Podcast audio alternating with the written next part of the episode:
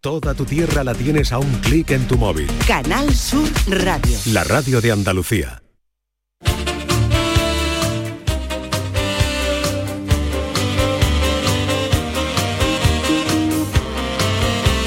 Esta es La mañana de Andalucía con Jesús Vigorra, Canal Sur Radio. Una vieja de Madrid con un sombrero, un paraguas de papel de arroz y caña de bambú.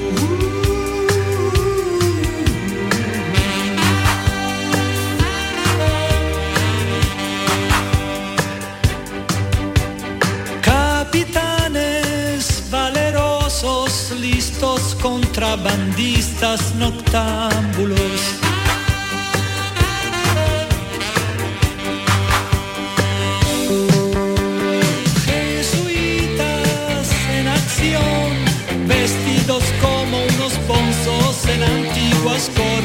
Con emperadores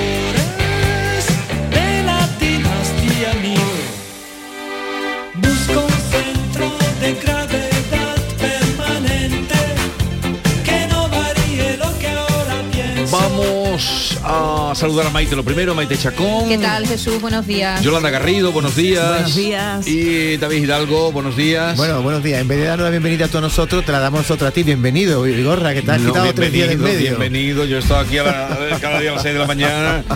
Pongo por testigo a los oyentes. ¿Cómo te va? ¿Estás bien? Bien, bien, bien. Me va bien, me va bien. estás Ha ido cansado. todo muy bien. Estoy ha sido un éxito las jornadas, ¿no? Ha ido todo muy bien. Se han dicho cosas interesantes. Eh, bien, bien. Yo he, visto, yo he visto la que formó el otro día Macarena Olona, ¿eh? Eso No, todavía la está formando. ha trascendido, ¿eh? bueno, y con el... Ahora con las redes sociales eh, las cosas no tienen fin. No, no siguen y fin, otro día más y otro día más. Y se puede ver y volver a ver, pero no, no, ha estado, ha estado bien. Ya lo contaré. Oye, tal día como hoy nació Franco Battiato en el año 1945 en Riposto y por eso traemos hoy esta maravilla de canción.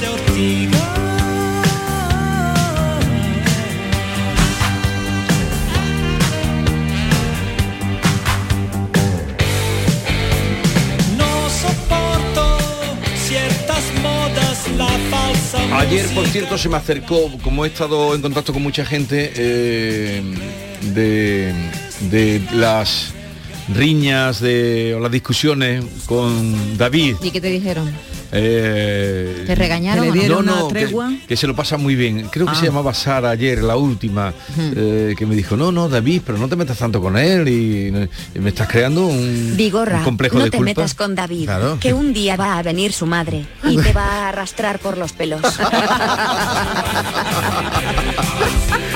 Bueno, vamos al tema y no demoremos que luego estará por aquí Lozano Leiva y luego el juez Calatayud y luego vendrá Julián Navarro. Vamos con el tema de hoy. Hoy vamos a preguntar a nuestros oyentes masculinos, sobre todo, aunque también las mujeres tendrán opinión de esto, por un acto que en la mayoría de los casos se produce en la intimidad.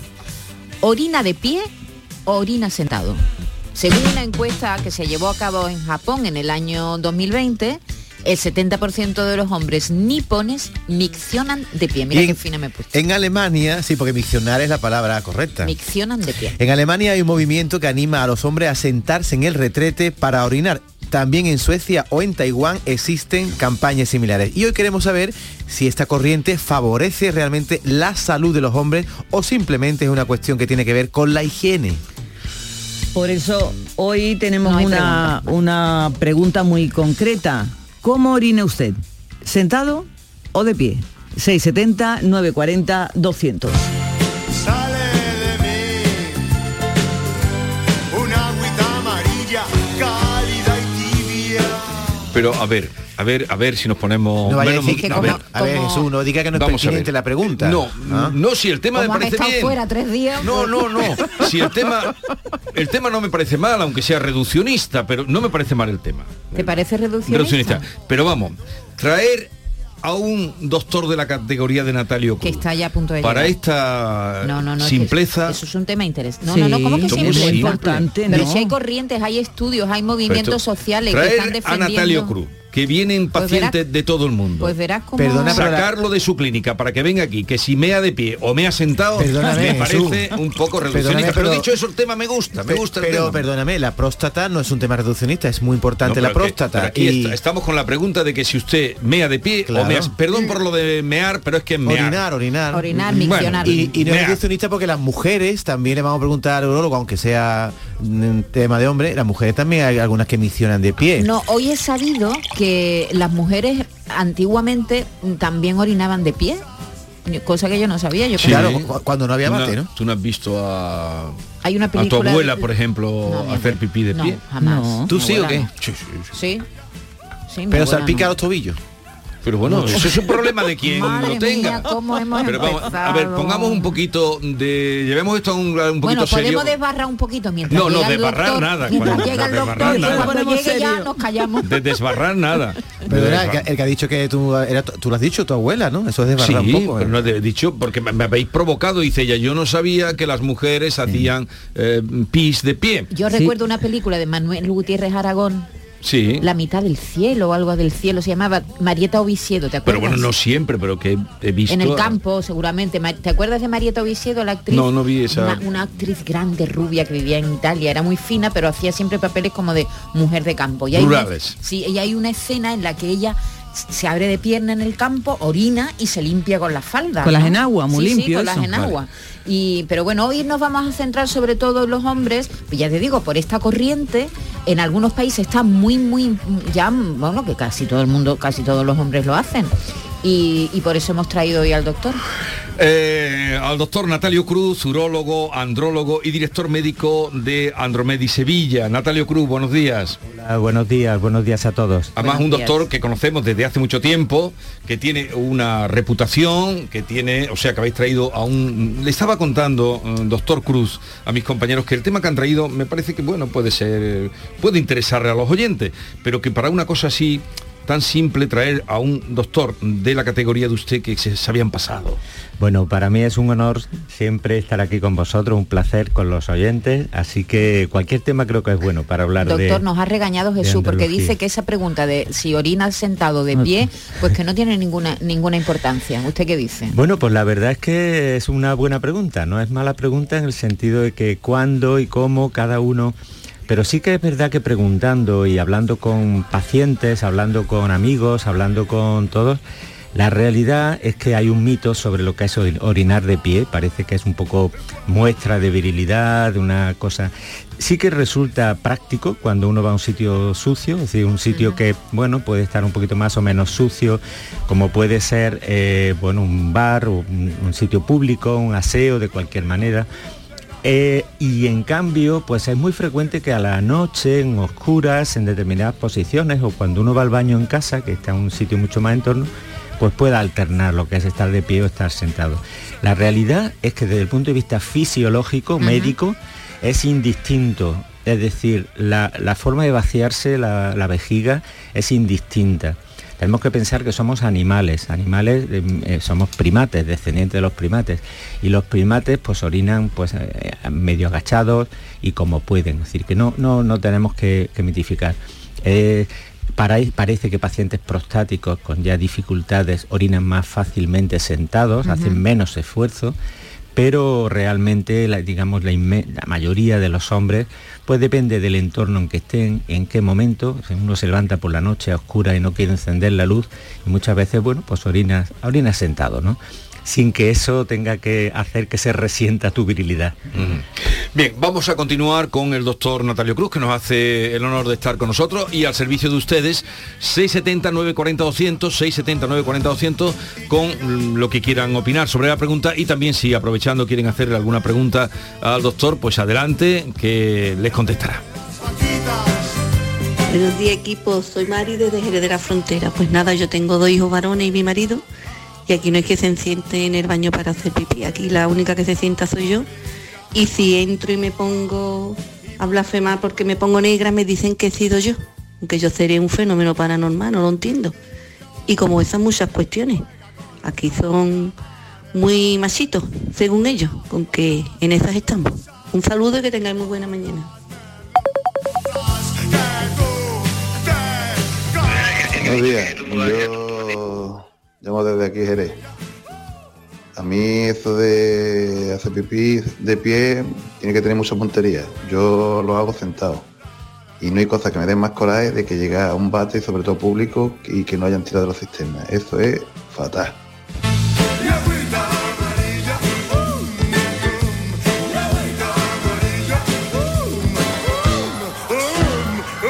Esta es La Mañana de Andalucía con Jesús Vigorra, Canal Sur Radio. La vida es como un libro y cada capítulo es una nueva oportunidad de empezar de cero y vivir algo que nunca hubieras imaginado. Sea cual sea tu próximo capítulo, lo importante es que lo hagas realidad. Porque dentro de una vida hay muchas vidas y en Cofidis llevamos 30 años ayudándote a vivirlas todas. Entra en cofidis.es y cuenta con nosotros. Sofía tiene 22 años. Siempre le han gustado las matemáticas y todo lo relacionado con el espacio. Desde pequeña tenía clara su vocación. Sabía que quería hacer una ingeniería.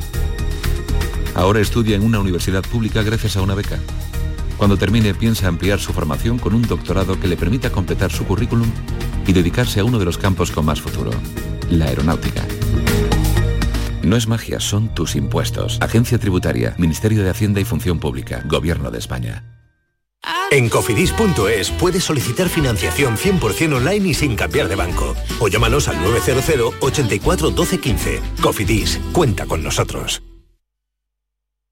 Sevilla. Canal Sur Radio. ¿Has pensado en instalar placas solares en tu vivienda o negocio? Con Sol Renovables, enchúfate al sol. www.solrenovables.com o 955 35 53 49.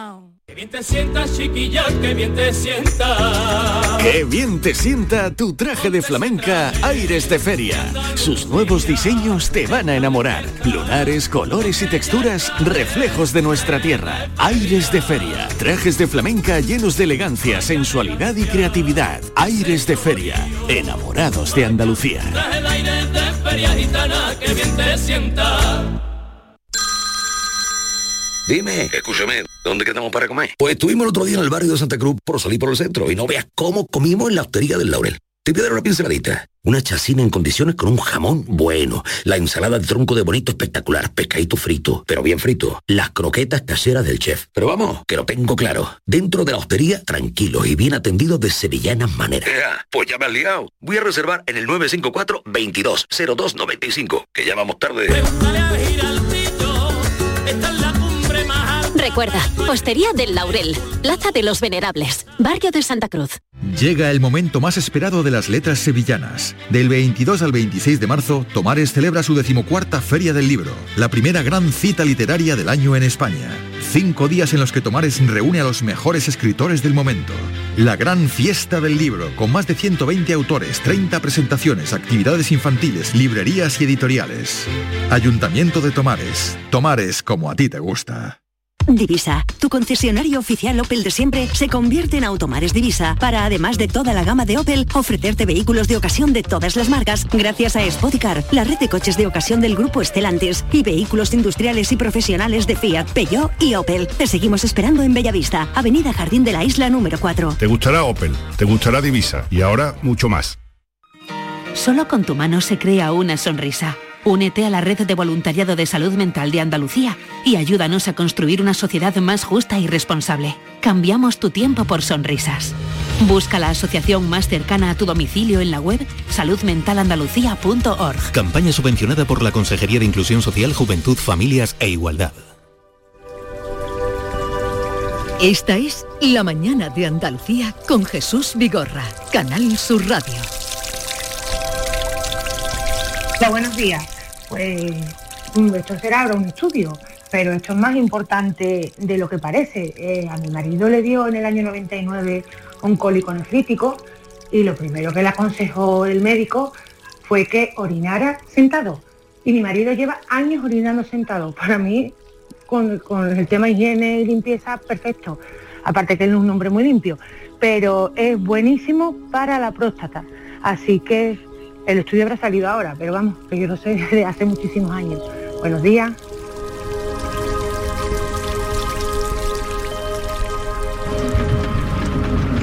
Buenos días, subidorra, aquí Paco de Puente ya que ha sacado el tema de la meada. Vamos a ver, yo estuve con un amigo, un amigo era un profesor de taekwondo y me dijo que lo menos, por lo mínimo, por lo mínimo, la primera media de la mañana, que es cuando más apretado tenemos ahí la vejiga, que se haga siempre sentar. Y yo sigo haciéndolo desde hace muchísimos años, que dice que eso es buenísimo para la próstata. Ahora ya eh, el especialista que me comente si voy bien o voy mal. Gracias, buenos días. Doctor. Bueno, efectivamente es más fácil mm, vaciarse, es decir, eh, es más cómodo, eh, bueno, pues se relaja, no hay que estar haciendo fuerza, no, la, presión que se ejerce, cuando hay una maniobra que se llama maniobra de Valsalva, que es el apretar que se hace pues para defecar o para orinar, ¿no? Eso es mucho más fácil cuando uno está sentado o en cuclillas, efectivamente la forma de, de orinar que vacía más fácilmente pues sí es sentado, ¿no? Problema que tenemos efectivamente es que, bueno, no siempre en, cualquier sitio se puede el hombre sentar, ¿no? Es muy curioso que, hubo incluso un, intento en un partido, digamos, progresista, un partido eh, avanzado en Suecia, en 2012, propuso eh, poner por ley, en una, zona de Suecia, cerca de Estocolmo, de la capital, eh, poner por ley que el hombre tenía que, tenía que orinar sentado. Y, argumentaban precisamente esto, que la próstata era mejor para ellos y demás, pero claro, enseguida salió un poco, bueno, para debate que cómo se va a controlar si el hombre orina sentado de pie, que como, especialmente en los sitios públicos, ¿no? Así que bueno, sí que puede ser conveniente, pues eh, siempre que se pueda, pues orinar sentado, no va a, a, entrar en conflicto con nada de virilidad que realmente, pero sí que puede ser práctico, pues cuando el sitio es un poco más sucio, pues orinar de pie. Es verdad que hay mucha patología del meato, es decir, de la salida del chorro, que a veces es disperso y que sí que puede, pues claro, resultar pues ensuciar, ¿no? Por eso los urinarios públicos mm, tienen estos urinarios de pie que de alguna manera pues impiden que se haga, eh, que se manche todo, ¿no? Una de las oyentes justamente acaba de decir que sus hijos salpican y la pregunta que quiere hacerle yo es ¿por qué por mucho que apunte a veces la orina no sale en un solo chorro? ¿Eso depende de cada persona? Sí, depende de la forma que tiene el meato. El meato es como el final de una manguera el final de una manguera puede un poco regularse, hay algunas mangueras que puede salir el agua dispersa, puede salir en, múltiples chorros o en un, solo chorro. Y el final siempre hay un pequeño goteo al final, ¿no? Que uno cuando bueno, pues se va eh, terminando de orinar gotea un poquito y esas gotitas, bueno, es prácticamente imposible que caigan todas dentro. Así que hay que poner cuidado, atención y demás, ¿no? Por eso efectivamente en casa y donde un entorno que está limpio, pues bueno, pues sería, podría ser recomendable orinar sentado. Por higiene. Mm. Por higiene. Vamos a seguir escuchando oyentes. Yo siempre que puedo orino sentado. Sí, pero si estoy vestido con ropa de calle, mm, orino de pie. ¿eh? Eso lo hago solo cuando estoy en casa en pijama, que estoy cómodo y estoy ya radiado de próstata, aunque hago muchas veces pipí, como estoy en casa, siempre sentado y de joven también lo he hecho, siempre que he podido sentado, me encanta. Buenos días Jesús y oyentes de Canal Sur. Eh, tengo una pregunta para el doctor. La verdad es que mm, soy bastante incómodo con la hiperplasia de próstata que tengo y me levanto un par de veces cada noche. Eh, ¿Se puede operar? Directamente. Soy Carlos, desde Teba, Málaga. Gracias. Hola Carlos, gracias por la pregunta. Bueno, efectivamente, la, hiperplasia benigna de próstata se trata, se trata primero médicamente. Eh, hay algunas mm, medicinas, pastillas que se van a tomar y que bueno, van a, facilitar que disminuyan los síntomas, los síntomas irritativos que hace que uno orine muy frecuentemente, que, que no pueda estar dos horas sin poder ir al baño, es decir, que te hace un poco incompatible con tu vida rutinaria. No puedes estar en una reunión, no puedes estar en una película, un viaje de una hora, ya tienes que parar en medio entonces hay que poner un tratamiento. Y cuando esos tratamientos pues, no funcionan o dejan de ser, digamos, eficaces o efectivos, pues ya se hay que pasar una cirugía. Y además, gracias a Dios, hoy día hay muchas, muchas formas de, tratamiento quirúrgico que son bastante seguras, son todas fiables, tienen mucha efectividad, se puede utilizar láser, se puede utilizar enucleación, resección convencional con diferentes fuentes de energía. La verdad es que está muy depurado y yo le recomiendo que consulte a su urólogo porque le va a ofrecer seguramente la que él mejor maneje. Doctor, siempre se ha dicho que las mujeres que tenemos la costumbre de acudir al ginecólogo una vez al año nos controlamos más que los hombres. ¿Se están dando cuenta los hombres de la importancia que tiene cuidar su salud reproductiva, sexual? ¿Están acudiendo a los urólogos cuando tienen algún problema o, todavía no? Sí, yo creo que cada vez más, cada vez más. Nosotros, de hecho, Andromedi se quiere, mm, digamos, mm, ser lo que es la clínica del hombre porque es verdad que ha habido una época en la cual pues, se ha hecho una campaña para que las mujeres vayan a su ginecólogo y vayan periódicamente. Los hombres se empezó a hacer algo, pero últimamente como que se ha abandonado, ¿no? Y el hombre en muchas facetas lo que quiere es pues envejecer con buena salud, salud sexual, buen aspecto también, o sea, cada vez más el hombre cuida su aspecto físico, su nutrición, su estado físico, porque quiere estar bien para su señora y, y en su familia, es decir, no es nada extraño que un hombre quiera cuidarse y que cuando vaya cumpliendo 50, 60, 70, pues su aspecto sea bueno, su salud sea buena, pueda seguir viajando, pueda seguir haciendo deporte, pueda seguir yendo con los amigos, estar en tertulia, sin que molestias urinarias, problemas de erección o algún otro trastorno le, afecte, ¿no? Incluso físicamente, también hay que cuidarse. Yo creo que eso cada vez más se demanda. La clínica del hombre. Buenos días, saludos a Vigorra y compañía. Soy Juan de Córdoba. Eh, yo meo de pie porque no tengo ningún inconveniente para hacerlo así. Eh, eh, recordad que la edad media de decirle a un hombre que me había sentado era una ofensa de, duelo, ¿eh? para matarse entre ellos. Y otra cosa, en, un váter vi escrito una vez hace muchos años, mea tranquilo, mea contento, pero mea adentro. Saludos. Una sabia reflexión. Sí, sí, en la bodega Góngora creo que estaba esto en, el, en, Córdoba. ¿Ah, sí? Eh, creo que, creo es, de Córdoba, estaba, es de Córdoba, es de Córdoba, recordar que estaba en la bodega Góngora. ¿Qué capacidad tiene la vejiga? Eso por, por hacia mi curiosidad. Bueno, eh, va, es creciente. Hay personas que orinan 200, 300, 400 o incluso 500 centímetros cúbicos. O sea, se va entrenando la vejiga, digamos, una, un almacén de orina y hay personas que tienen por costumbre orinar pues por la mañana, luego a mediodía y luego una vez antes de acostarse y entonces su vejiga tiene gran capacidad. O sea, medio litro, ha dicho. Sí, sí, efectivamente. Creo que hay preguntas más. Yo tengo ahora 59 años. Pues orino sentado pues desde que tengo 25 o 30 años, que yo recuerde, vamos, de siempre, porque tardo mucho, tengo un problema en la próstata, el cual no me solucionan y orino casi siempre sentado, menos lógicamente los servicios públicos que me obligan a orinar de pie porque a lo mejor no hay retrete. Y además que bueno, las condiciones higiénicas que puede estar tampoco son las mejores. Entonces casi siempre, por no decir siempre, orino sentado, menos cuando me hacen la prueba en el hospital de la flujometría que tengo que orinar de pie en un bote.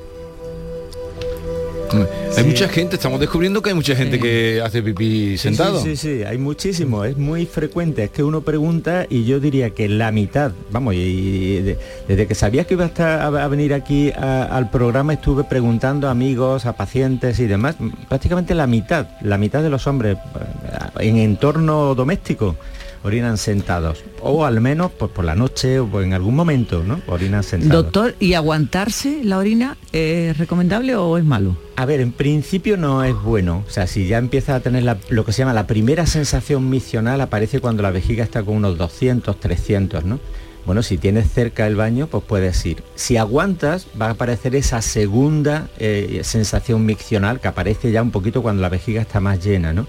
Y, ya finalmente cuando viene la urgencia, ¿no? Que, que, además la urgencia es precisamente síntoma de alguna patología prostática, porque el problema prostático es que la vejiga no se vacía. Piensa uno que ha vaciado la vejiga, pero ha vaciado a lo mejor 200 y te quedan otros 200. Entonces inmediatamente se vuelve a llenar y vuelve a tener otra vez esa primera sensación miccional. ¿no? O sea que realmente la vejiga se va, está obstruyendo poco a poco con la próstata. Que por cierto, este señor que decía que desde los 25 tiene problemas es muy extraño de... posiblemente sea una estenosis de uretra, lo que tenga. Tenga cerrada un poquito la uretra y lo que habría que estudiar es más bien la uretra, más que la próstata. La próstata está ya, ya muy cerquita de la vejiga, pero a lo mejor este hombre a lo largo del recorrido de la uretra tiene una estenosis que hace que su flujo sea pues más eh, débil. Y al tener un flujo débil, por eso le hacen flujometrías, al tener un flujo débil tarda mucho tiempo en vaciarse y obviamente pues se cansa, ¿no? Entonces bueno, pues se sienta porque está más cómodo, porque se relaja más, ¿no? yo creo que al final uno adopta esas posturas que le vienen más, es más favorable. Si todos los hombres se sentaran en los baños públicos, igual tendrían más cuidado, ¿no? Y, y no tendríamos que hacer las mujeres los equilibrios que hacemos para, para orinar en baños públicos, que muchas veces nos tenemos que poner en unas posiciones Bueno, hay a- anécdotas. al borde del malabarismo. Yo también diría que hay anécdotas. Yo tengo dos hijas y desde siempre han entrado en el baño de chicas y el baño de chicas mm, de No tiene verdad, nada que ver no con el- con el siempre del hombre, está ¿no? tan limpio como el de chicos precisamente por esos malabarismos que hacen encima de la taza del váter las mujeres, ¿no? Que tienen que hacer porque aquello no está limpio. Y fíjate una anécdota también que se inventó esta pegatina que se ponen en muchos urinarios, que es una mosca, Sí, que para lo que ponen se- se ahí apunte, para ¿no? que apunten, efectivamente. Parece que de forma inconsciente, cuando tú ves un- algo, una diana, una mosquita o algo así, todos los hombres les sale a apuntar y darle. Como para quitarla, ¿no? Eso, efectivamente. Buenos días, amigos del Canal Sur. Pues mira, mm, la verdad es que sí, que sí. Yo he visto a mi abuela hacer pipí, yo me acuerdo de haberme ido con ella al campo a recoger cositas así del campo y no, y cosas de esas. Y cuando le han dado la apretón, pues ella cogía, bajaba su braguilla, se ponía ton pompa, no se moja los tobillos, David, si sabes hacerlo, y te pones y orina y te quedas en la gloria. Buenos días, equipo. Os voy a decir algo con arreglo a lo que habéis dicho al principio. Mi abuela nació en el 1901 y ella, siempre que íbamos al campo, me decía, no te agaches para hacer pipí, que a los lagartos muchas veces les gusta meterse por las pardas de las mujeres y por eso ellas orinaban de pie. Mm, buenos días, soy Marilo de Mollina. Es que surgió antes las mujeres si hacían pipí de pie o no y yo le dije a Maite que a mi abuela la había visto también en situaciones eso de campo y tal hacer pipí de, de pie, ¿no? Eh, sí, sí, sí, sí, sí. Sí, no, si al final eh, realmente la, la micción y una vez que no preocupa si se mancha, si se tal, pues la verdad que se puede hacer de pie. Para la mujer es mucho más incómoda pues por cómo va vestida, ¿no? Habitualmente. Pero bueno, pues todo tiene, todos tenemos alguna anécdota o amiga o alguien que ha visto que, bueno, pues en un momento dado se puede hacer de pie. ¿Y qué relación hay, Natalio, entre la orina y los gases? Porque cuando uno va a orinar normalmente también le viene un peito. Efectivamente esa maniobra de Valsalva. Ya, que no te hacía falta, perdona, no hacía falta ya con los gases, quedaban muy bien. Bueno, decir, pero- pero yo traigo aquí a doctores de una categoría. se Ya, los entienda, ¿verdad? gases, lo otro no hace falta que añadieran nada. Pero ahora ha entendido todo el mundo, ¿verdad, Natalio? Yo creo que sí. Yo creo que. Sí, efectivamente, cuando uno aprieta, pues uno aprieta una maniobra de valsalva que se llama técnicamente, que es una compresión abdominal, pues para vaciar, pues obviamente, si hay gases, pues también... Para hombres y mujeres, ¿no? Para Eso no solo mujeres, eso se es entiende. para los dos, ¿no? ¿Y por qué sí. cuando escuchamos el sonido del agua nos entran ganas de pipí?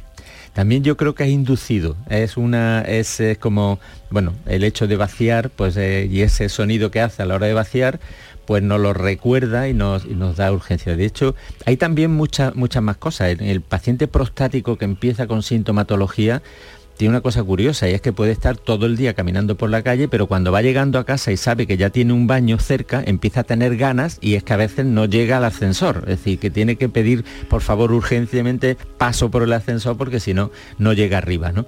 Y es que sí, eh, subconscientemente se empiezan a producir contracciones en la vejiga, la vejiga es un músculo y, hace contracciones que le dan pues unas ganas muy mm, urgentes de orinar, ¿no? ¿Hay alguna manera de que los hombres eh, prevengan ese tipo de problemas? Porque las mujeres tenemos los movimientos de Kegel para, para mantener bien nuestro suelo pélvico, para que no haya pérdidas de orina. ¿Los hombres pueden hacer ejercicios de ese tipo también? Sí, los hombres también pueden hacer esto. Además, de hecho, estamos como mejor preparados pues porque nuestra uretra es un poco más grande, más larga, ¿no? Entonces sí que podemos, digamos, controlar un poco más. Y se pueden hacer esos mani- esas maniobras. De hecho, una de las cosas que habrá que, que hay que aconsejar es que precisamente que mentalmente puedes controlar eso. Es decir, se puede de alguna manera frenar esa sensación de urgencia que sabes que es cuando estás aproximándote a un baño donde vas a poder orinar. Buenos días, Vigorra. Vamos a ver, mira, aquí estamos trabajando ahora mismo seis compañeros y como tú siempre lo que quieres es información, voy a pasar uno por uno a ver cómo mea cada uno. A ver, Guillermo, buenos días. Tú- este es mi compañero Guillermo, ¿tú cómo meas? Yo meo de rodillas. Mi compañero Guillermo mea de rodillas. Manolillo, ¿usted cómo mea? Manolillo ni mea. A ver, mi compañero, mi compañero Manu, Manu, ¿tú cómo mea? Yo haciendo el peino. A ver, mi compañero Juan Manuel, ¿cómo mea mi compañero Juan Manuel? Yo acostado de lado. A ver, mi compañero Pelu, ¿cómo, cómo mea mi compañero Pelu? Sentado. Y un servidor que está aquí, Juan Manuel también, pues yo meo según me coja. Hay veces que me coge, me siento, otras veces que me pongo de pie, me vuelvo a sentar y como la canción, en definitiva. Buenos días, Vigorra. Gracias, bueno, esto es una aportación empírica. Eh, no hace falta tanto, no hace falta tanto. Eh, Natalio Cruz, urólogo, andrólogo y director médico de Andromedi Sevilla. Gracias por estar con nosotros. Muchas gracias. Tendremos que volver otro día porque siempre hay preguntas para usted cuando viene, porque a todos nos interesa tener una buena sexualidad, ¿no? Eh, porque Sí, es- a mí me gusta hablar de salud sexual, porque mm, problemas ya nos vienen. es decir, que hay que mantener la salud sexual y hay que, hay que fomentarla. Gracias por estar con nosotros. Un saludo. Muchas gracias. Me ha gustado lo del lagarto satireta, ¿eh? ese lagarto que se metía entre No, las faldas de pero eso yo lo he oído. da- en el campo más miedo da una ortiga. No sé yo, No, ¿eh? pero como pero era porque las mujeres llevaban faldas hasta los pies. Yo eso lo he oído de, de tiempos antiguos, de cuando iban al campo a la siega, cuando estaba la gente Pero trabajando el en el lagarto que campo. buscaba entre las faldas. El que- lagarto que buscaba refugio, ¿qué va a buscar el lagarto? ¿Qué va a buscar el lagarto? Seguimos.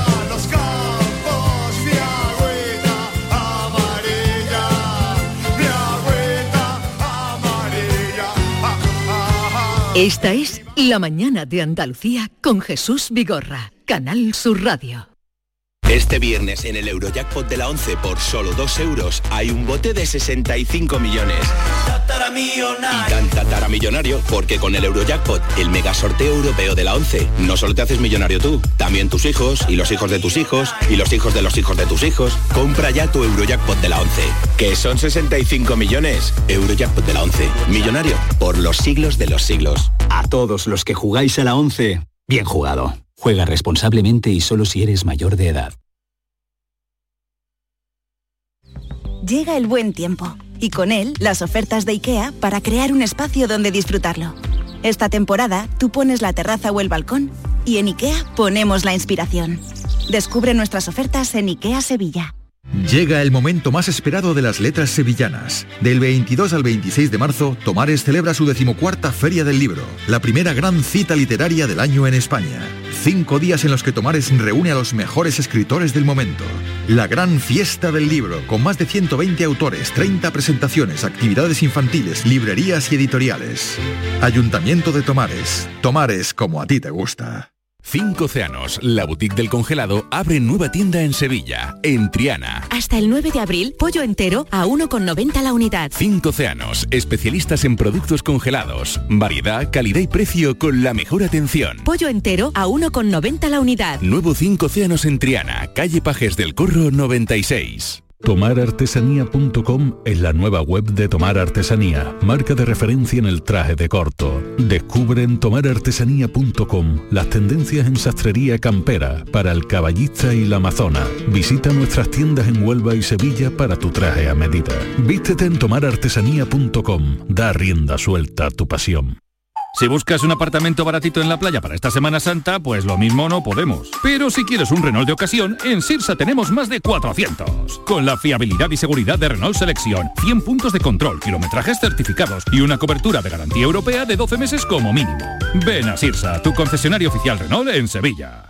Semana Santa en Sevilla es pasión, aroma, incienso y gastronomía. Este año celebra la Semana Santa con las mejores ofertas. En Sola Rica, del 14 de marzo al 9 de abril, llévate a casa la lata de filetes de melva en aceite de girasol de la marca Portomar de 900 gramos a 9,50 euros y el kilo de traseros de pollo a 2,25 euros. Esta Semana Santa con Sola Rica, calidad por tradición. En Canal Sur Radio, por tu salud, responde siempre a tus dudas. Hoy nos acercamos a la UCI del Hospital Juan Ramón Jiménez para conocer cómo funciona una unidad de cuidados intensivos, los cambios que ha experimentado, así como las experiencias de especialistas y pacientes en estas zonas tan delicadas. Lo hacemos en directo y por supuesto con tus preguntas y experiencias. Envíanos tus consultas desde ya en una nota de voz al 616-135-135.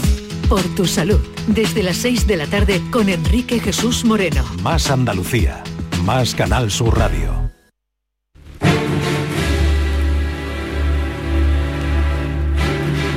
Esta es La mañana de Andalucía con Jesús Vigorra, Canal Sur Radio.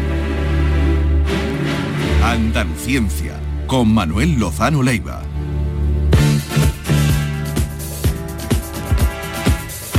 Manuel Lozano Leiva, buenos días. Hola, ¿qué tal? Buenos días. ¿Qué tal? bien, bien. ¿Cómo, ¿Cómo llevas la primavera? Oh, fantástico, lo que pasa es que hace falta que llueva. Esto no puede ser más. ¿eh? El año pasado llovió poco y este año yo cada vez que veo este sol tan radiante me alegra la vista y me apena el alma. ¿eh? Ya, ya, ya, ya. Sí, nosotros estamos pues en eso, con eso un poco obsesionados, pero es que es la realidad, es la, la realidad que tenemos. Qué frágiles somos. Pues sí, estamos muy dependientes del planeta y no nos damos cuenta de la agresión a la que lo sometemos continuamente. ¿no? Afortunadamente parece que estamos cogiendo conciencia universal y que estamos afrontando el problema, pero ahora la solución es compleja.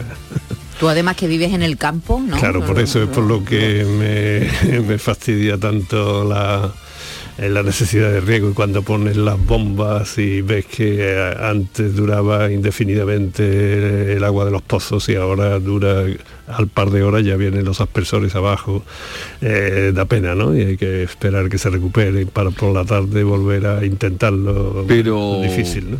Pero claro, pero la lluvia parece que también va a ser cada vez menos o, o que será torrencialmente y habrá que buscar la manera de retenerla porque Cambio no climático sé. significa cambio, es decir, que no va a ser necesariamente eh, sequía, lo que va a cambiar es el clima y el clima es los fenómenos meteorológicos en grandes zonas del planeta durante largo tiempo, o sea que puede que esté lloviendo en el Sáhara muchísimo y en Londres se pueda pasear al sol un montón de días al año, ¿no? O sea que, que- el problema está en, en que es cambio, no, no, no sequía, o sea que, que no, no es sequía generalizada. Y esto lo hace incluso todavía más complejo de solucionar y de afrontar, ¿no? porque es una variabilidad que no podemos prever. Pero ayer, mm, por, por- por lo que puede cambiar todo en las jornadas que hemos estado haciendo sobre inmigración, España, frontera de Europa, intervino un escritor marroquí muy prestigioso de la el premio Gon- Goncourt, él vive en París y eh, se llama Tahar Benjelloun, habréis leído alguna vez artículos suyos o libros muy interesantes que tiene, el Islam explicado a mi hija, eh, el racismo mucho. Y entonces digo, todo esto que están ustedes hablando aquí está muy bien, todo lo que están apuntando de la inmigración y tal. Pero no se olviden del cambio climático. Lo que va a traer gente más. Lo que va a traer gente es el cambio climático. Lo que va va, a hacer que, hacer que que la inmigración sea más imparable por vallas que pongan. Dice, ya pueden ustedes ir y, y pasear todo este cartel por África, que es un cartel que salían ahí como unas gotas de sangre, la valla, la, la patera. Ya pueden ustedes pasear esto, que cuando venga el cambio climático está- vendrán y, y vendrán y, y vendrán más de lo que ustedes Pero esperan. además los movimientos no tienen por qué ser del sur al norte. Es que, es los movimientos pueden cambiar, ¿eh? Sí, es, que, es, que, es que puede haber personas que emigren, por ejemplo, de Andalucía a otros lugares del mundo. eso, eso, o al se- revés. que el cambio que, climático será mm, lo que haga que que las la- corrientes migratorias pueden cambiar también. Era justo lo que quería decir antes, ¿no? De que el cambio es cambio, no, no previsibilidad, sino que puede haber algunas zonas en las que cambien eh, o se inviertan los flujos migratorios, como estabas diciendo tú. O sea que eso es así, ¿no? Hay que tener mucho cuidado también con que todo esto va a exigir muchísima más energía, porque va a haber que eh, calentar a las zonas más, va a haber que gastar más calefacción en ciertas zonas y mucha más, mucho más aire acondicionado en otras.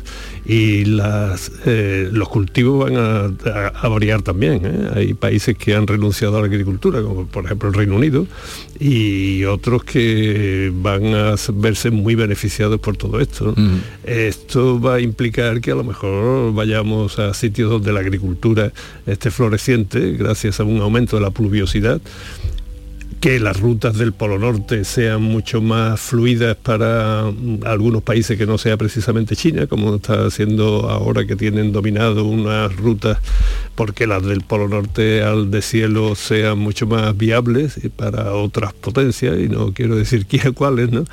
Y todo esto va a cambiar mucho, muchas cosas. ¿no?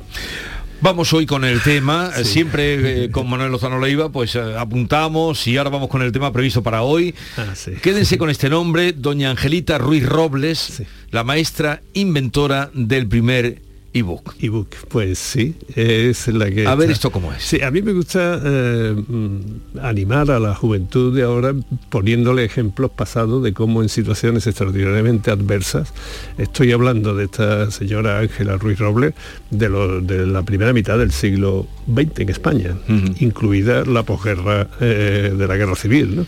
O sea, tiempos muy duros, muy difíciles, que después de la pérdida de Cuba y Filipinas, la gran crisis, la primera dictadura Primo Rivera, después la guerra civil y todo eso. Y cómo en esas situaciones tan adversas pueden surgir genios, gente genial y gente muy buenas personas que son capaces de ser muy creativas. Y una de ellas es Ángela Ruiz Roble. Y además es mujer, ¿no? Lo cual quiero animar mucho a que se dediquen a, a las jóvenes de hoy a la ciencia y a la tecnología. ¿Qué fue esta señora que nació en Villamanín, en un pueblito muy pequeñito de León? Aunque la toman como gallega, pero no, ella nació en León, aunque desarrolló toda su vida en el Ferrol. Eh, no es andaluza, por tanto, pero en Andalucía hemos tenido otros también del mismo estilo que ya alguna vez traeré aquí. Eh, ¿Qué fue lo que hizo esta, bueno, esta mujer? Lo que fue es fundamentalmente una grandísima maestra. Fue maestra de escuela. Pero esta maestra de escuela con una creatividad y una generosidad tremenda por ejemplo, y además con ciertos caracteres contradictorios. Por una parte era muy religioso, por otra parte el alcalde le llamó la atención porque montaba caballo a horcajadas, con lo cual siendo maestra para los niños decía, mire, mejor que no. Y ella siguió. Eh, siendo así, más bien de espíritu conservador y muy religioso, pues eh, la tuvieron fichada porque eh, tenía, hizo una suscripción de 50 céntimos, fijaros, ¿no? Para beneficiar a los maestros que habían sido represaliados por la, después de la revolución de, Asturias. Y bueno, así, era una mujer que se movía en, este ambiente, eh, pero era muy querida porque además daba clases a, los, analfabetos ya adultos por la tarde, estuvo en un colegio de hospicios eh, que iba, pero todo esto era pues lo típico de una persona generosa. La gracia, y por eso es por lo que la traigo aquí, es porque ella eh, hizo algo que yo creo que fue fantástico, ¿no? que fue intentar evitar el peso que llevaban los niños a la escuela de cargados de libros. y entonces inventó un libro que era electromecánico. Entonces, qué significaba esto? Pues que ella quería enseñar tantas cosas como geografía, taquigrafía, eh, cálculo mercantil, matemática, bueno, eh, lo enseñaba de todo. Y veía que una manera eh, era tratar de reducir el peso y la accesibilidad a la información, fijaros, y que ya estamos hablando de algo que se parece mucho a lo actual. Claro. Y entonces, a mí me gustaría, se, lo he dicho antes a Maite, a ver que ella lea la descripción que doña Ángela misma hacía de su invento. y después voy a explicar un poco. Es una descripción un poco larga, vamos a hacerla más breve, pero dice eh, doña Ángela Ruiz Robles, abierta, consta de dos partes. En la de la izquierda lleva una serie de abecedarios automáticos, en todos los idiomas con una ligerísima presión sobre un pulsador se presentan las letras que se deseen formando palabras, frases, lección o tema y toda clase de escritos. En la parte superior de los abecedarios lleva a la derecha una bobina con toda clase de dibujo lineal y en la de la izquierda otra con dibujo de adorno y figura.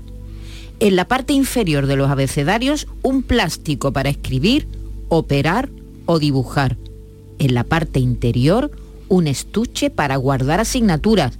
En la parte de la derecha van las asignaturas, pasando por debajo de una lámina transparente.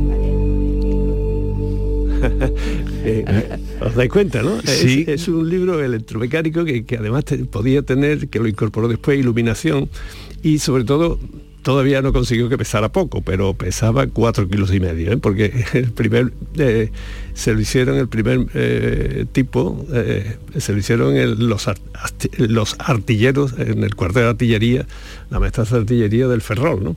Y pesaba cuatro kilos y medio. Y, pero fijaros que tiene todos los ingredientes de lo que es el ebook. Por ejemplo, eso que decías tú antes que has leído, estaba puesto en un cerdito y un cerdito en el dibujo podía eh, los niños teclear, teclear, no pulsar las palabras como tú has dicho y poner algo, ¿no? Árbol. Y automáticamente el cerdito se encendía en otra parte y decía eh, vegetal que crece, ta, y decía definición. Esto es en hipertexto. en, muchos idiomas. En, en principio en, cualquiera, y en cualquier idioma. Este también, también le trajo problemas a doña Angelita, porque digo doña Angelita, a mí no me gusta usar el diminutivo, pero es que es, así como la llamaban en todos sus alumnos. ¿no? Pero tuvo problemas porque ella puso mucha insistencia en el esperanto.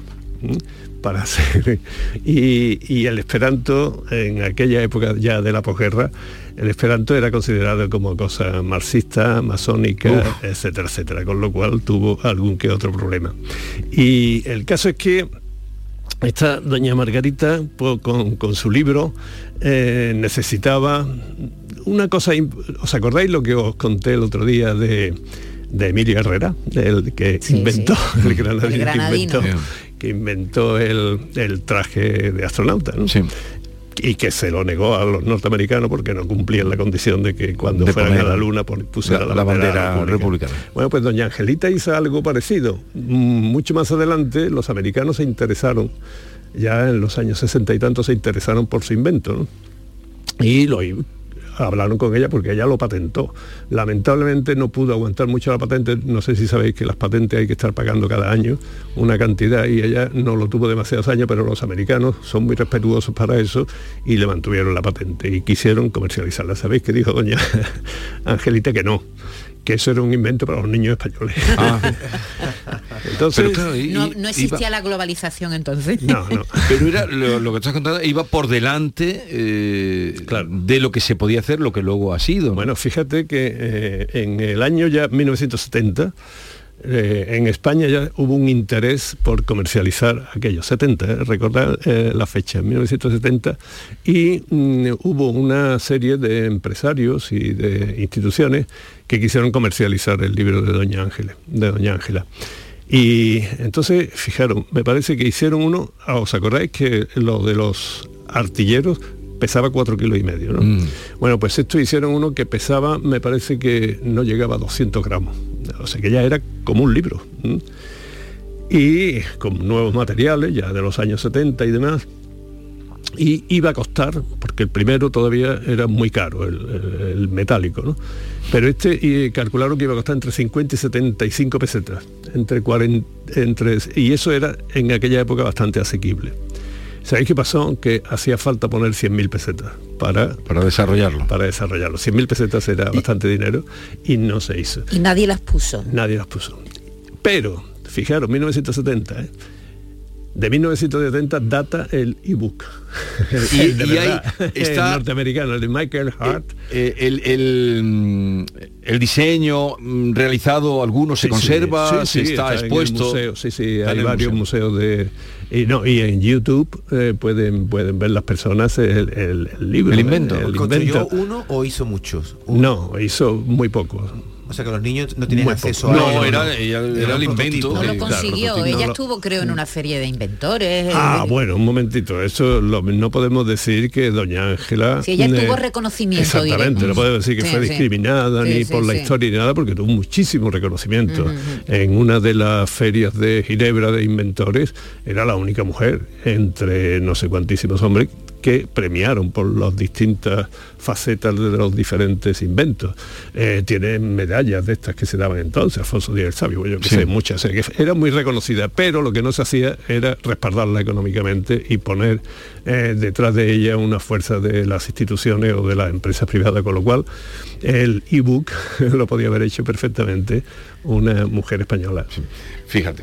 Hoy tenemos un libro de Julia Navarro, Ah, que es un novelista de, de- de éxito, que ha hecho una historia compartida donde precisamente eh, habla de las mujeres, eh, dice con ellos, sin ellos, por ellos, frente a ellos, de lo que las mujeres fueron haciendo, habla de todas, ¿no? De, de- Sí. de- o de muchas, de todas será imposible, pero de muchas, desde la hija de eh, Marie Curie, que, que también recibió el premio Nobel, Irene Curie. claro. Irene Curie, y, otras muchísimas que, Acompañó a su madre a hacer radiografías en la Primera Guerra Mundial, junto a las trincheras, con equipos portátiles de rayos X hechos por un español, Mónico Sánchez.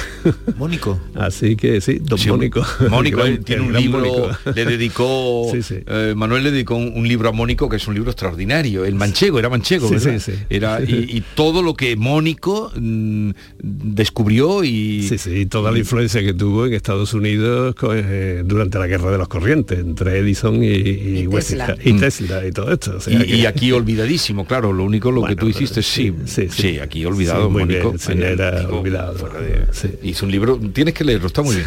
Eh, tenemos que poner una música, porque Yo- siempre viene la... Sí, con Javier y yo, con ayuda, por cierto, Javier, con ayuda de mi mujer, eh, hemos elegido el contraste tan fundamental, parte de, de Javier y parte la he puesto yo, de lo que era la música en la España actual y otra música que está relacionada con la robótica y sobre todo con los civiles.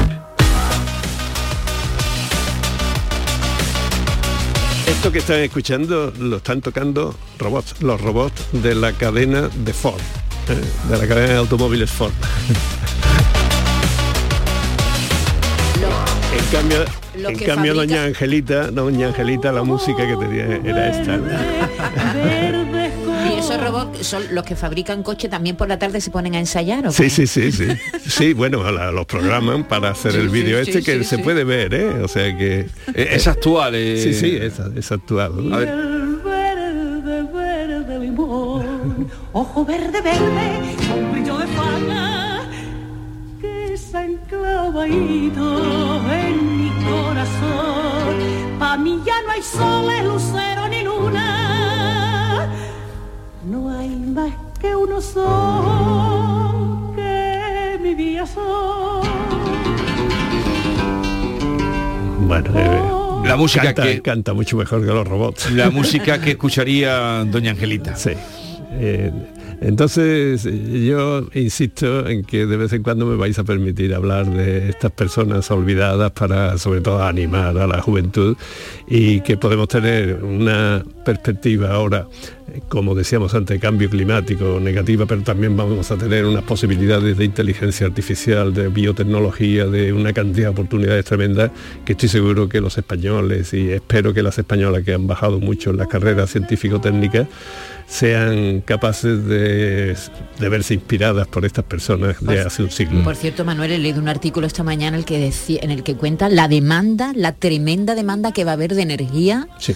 con la inteligencia artificial. Se va a quintuplicar la demanda de, de energía, no sé Hay dónde. un problema con la inteligencia artificial que es muy delicado y es que eh, se puede pensar que no solo se van a perder puestos de trabajo, sino que eh, se va a poder crear una capa de la población que sea irrelevante, que, que- que- que no se sepa qué hacer con ella y que vaya a tener que estar con simplemente supervivencia, salario de supervivencia. Se, se empezó a hablar de eso hace años y, hace y años. ahora lo Y vemos ahora cercano. estamos- ahora lo estamos vemos cercano. viendo ya muy cercano. Así que yo animo a todos, a que nos, a todos los chavales y las chavalas que se que se hagan eh, científicos, técnicos y, y cultura en general. ¿eh? O sea que la ciencia eh, eh, abarca muchísimas cosas, como por ejemplo la historia ¿no? o algo Sí. así porque la inteligencia artificial puede ser, entre otras, y, y la robótica y demás, puede ser un impulso formidable a la- al bienestar de la humanidad y sobre todo a quitar las desigualdades, pero lo tenemos que afrontar evitando sobre todo la irrelevancia. ¿no? Así que... Manuel. Lozano Leiva. Eh, muchas gracias una vez más y hasta la próxima semana. Adiós. más que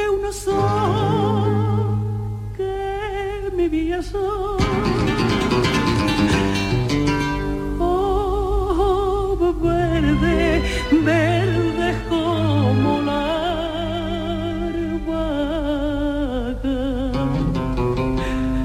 verde como el trigo verde y el verde, verde limón. Esta es La mañana de Andalucía con Jesús Vigorra, Canal Sur Radio. Canal Sur Radio, Sevilla. No lo pienses más. Este año haz borrón y casa nueva con la hipoteca joven IN95. La hipoteca que estabas buscando. Porque te financiamos hasta el 95% del menor valor entre tasación y compraventa. Para más información, acércate a nuestras oficinas o entra en cajaruraldelsur.es. Te sobran razones para venir a Caja Rural del Sur. Hipoteca joven IN95 de Caja Rural del Sur. Formamos parte de ti. Sí que sí, ya huele a feria. Y este año queremos que luzcas toda tu flamencura con uno de los ocho trajes de Micaela Villa que vamos a regalar. Ven a las casetas de Lago del 16 al 25 de marzo. Y si eres la que mejor lo luce, podrás llevártelo gratis. Más info en lago.es. Comprar en el mercado de abastos del tiro de línea tiene premio. En el mercado del tiro de línea ofrecemos los mejores productos frescos y servicios cerca de ti. Repartimos mil euros en cheques de consumo. Comprar en el mercado de abastos del tiro de línea tiene premio. Organiza Mercado de Abastos del Tiro de Línea. Financia Ayuntamiento de Sevilla. ¿Has pensado en instalar placas solares en tu vivienda o negocio? Con Sol Renovables, enchúfate al sol. www.solrenovables.com o 955 35 53 49.